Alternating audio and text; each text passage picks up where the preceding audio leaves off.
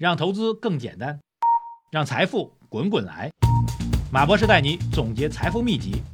欢迎收听《财经马红漫》。好，各位喜马拉雅财经马红漫的听众朋友们，大家下午好。二零二二年的七月十四号，今天是周四啊。首先来看一下今天市场的表现啊。今天市场呢又再次回到了一个创业板块的大涨啊。几个点啊，第一个点呢，A 股市场总体走出了一个比较独立的行情啊，因为海外市场总体是偏弱的啊，A 股市场总体是走的比较强的。那么指数上来讲，上证指数是微幅下跌百分之零点零八，基本上平盘啊，深成指涨了零点七五，创业板指数大涨百分之二点六三。新能源概念当中的储能板块再次走强啊，包括光伏概念总体都是走的比较强的。另外，这个我们叫做消费医疗的板块啊，包括眼科医疗等等，也是走的比较强的啊，这都是有些消息面的一个支撑的啊。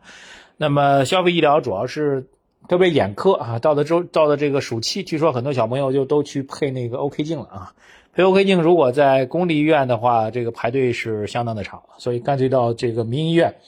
因为它本身价格就就很贵，到公立医院配的价格也很贵，所以很多小朋友干脆到民营医院去配了。那边的环境跟服务会更好，所以这是一个消费医疗的一个状况啊。新能源和消费医疗总体走强，然后这个稳增长类的板块啊，包括基建、房地产，总体都是回调的。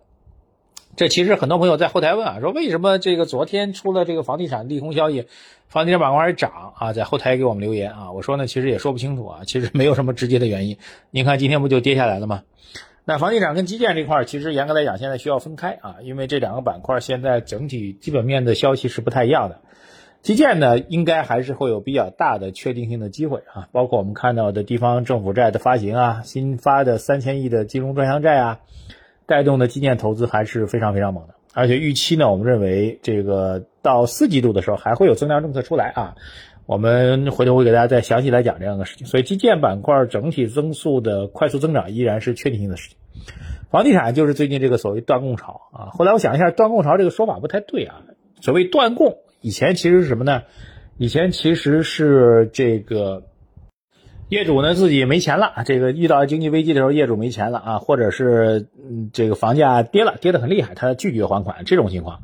那现在情况其实不是要断供啊，应该说跟过去的定义是不一样的。现在应该是一个主动的停供啊，实际上是很多业主呢联合起来呢拒绝去再还银行的贷款，目的呢是引起监管部门的重视啊。通过监管部门重视呢，希望这个相关楼盘能够尽快复工。他们还是希望能够，呃，一旦复工之后，很多人发的那个宣言公告我也看到了啊，这个一旦复工的话，可能都还会重新恢复贷款。啊，所以实际上所谓的断供潮，这次应该叫做主动停供啊，主动停贷的这样一个这个业主的一个行为。那所以未来的解决它的方法其实很简单，就是呃无外乎具体措施上来讲，就是怎么去促使房地产商具体的楼盘项目能够解决保供的问题。第二，通过解决保供的问题，通过资金链或者信用重建的方法，特别是信用重建的方法，能够让整个行业的循环能够进入到一个良性循环的状态。那我们觉得现在反映出这些问题呢，高层一定会关注的啊。我自己也了解到，高层已经在酝酿一些政策和措施了啊。当然，我们需要等待相关的信息的推进。所以，房地产短期受到这消息影响啊，包括也连带着银行啊。银行今天各大银行都开始发公告，我们到底有多少房贷，对吧？其中有多少已经项目已经处于这个停工状态啊？有多大风险都开始发公告了。啊，这个事情呢，总量上盘子并不大啊，但是往后展望的话，我们觉得一定会有政策推进的啊。这是两个行业。那回到科创板或者创业板这个成长股的行业当中来，我们觉得这个市场呢，最终还是选择这部分它的弹性比较大，来选择这样一个上攻的机会。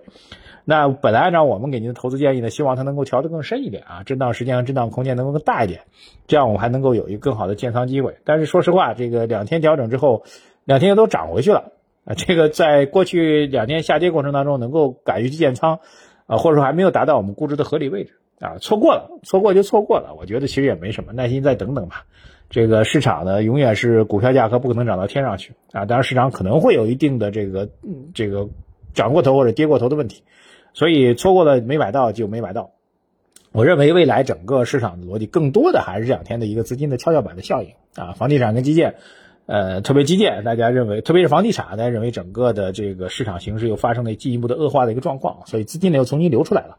啊，所以这个状况我觉得应该还是一个短期的一个跷跷板效应啊。未来市场在这个位置重新回到了连续两天大跌，又连续两天大涨，这个主流的这个成长板块又回到了前期的一个高位啊，在这高位同样还是会面临基本面的一个考验跟制约。特别是最近这个中报又开始密集发布，大家可以去看一下中报的这个预期啊，有部分的公司中报是高速增长的。我们之前在直播当中多次给您讲的，很多公司的暴雷问题现在已经开始出现了啊，所以还是要警惕其中的风险。呃，从大的基本面上来讲呢，应该说是二季度是一个明显的触底啊，三季度宏观基本面还是要支撑的，但是三季度要观察政策的一个演进的状况。四季度其实重新回到四季度，我们觉得特别四季度到接近年底的时候，其实啊经济层面、政策层面还是压力会比较大的。先把这大体逻辑给您梳理一下，好吧？那么短期我们认为这个稳增长板块有所调整，但是。并不影响它长期的一个投资价值跟布局，恰恰的恰恰相反的，这个一系列的明显的负面消息的出现，在倒逼政策尽快出手去进一步的优化，这个概率是非常大的。因为这个所谓的保供的问题、交房的问题，它其实不只是一个市场问题啊，它其实涉及到一个比较重要的一个稳定问题啊，这背后的含义各位懂的。所以我们认为整个政策跟进应该还是比较快的一个事情。那从整个银行风险来讲，我们这两天已经看了很多的银行报告来探究其中的风险啊，简单来测算就是。即便它的目前的这个断供的一个状况，主动停供的状况，呃，继续扩大，比现在幅度还要更大的话，我们算下来对整个银行体系的安全性影响性其实还是比较小的，啊，特别最近几天，其实有些银行开始被错杀了，有些银行其实它整个拨备覆盖是非常高的啊，大家可以去看一下相关数据，就它准备的坏账覆盖资金已经非常非常高了，啊，这种股票、这种银行如果还出现明显下跌的话，其实反而是一个比较好的一个买入的机会。好，总的结论啊，这个近期市场呢依然是在短期消息的推动之下形成的资金的跷跷板的效应，呃，新能源我没有机会去重新补入，没有机会就没有机会吧，继续去等。稳增长这块短期受到一定的压力和挑战，但是也不用慌，哎，我们至少还是看到年底啊这个大半年的时间依然会有相对确定的赢面的机会。好，另外提醒给大家。我们在下周一呢，将会有一次重磅的直播带给大家，各位一定要积极参与啊！我们会是月度的付费的大直播，会把整个今年下半年的重要的政策展望、下半年整体的投资的逻辑给大家一次性梳理清楚。各位到公众号“财经马红漫”首页底部条框输入“直播”两个字，获取我们下周一七幺八的直播的链接。此次直播非常非常重要啊，直接关系到您对整个三四季度两个季度的总体的投资机会的把握，千万不要错过。好，如果您透过喜马拉雅收听我们节目的话，请务必点击我们节目的关注按钮，这样我们节目更新之后，第一时间就可以获得相关信息了。谢谢大家，再见。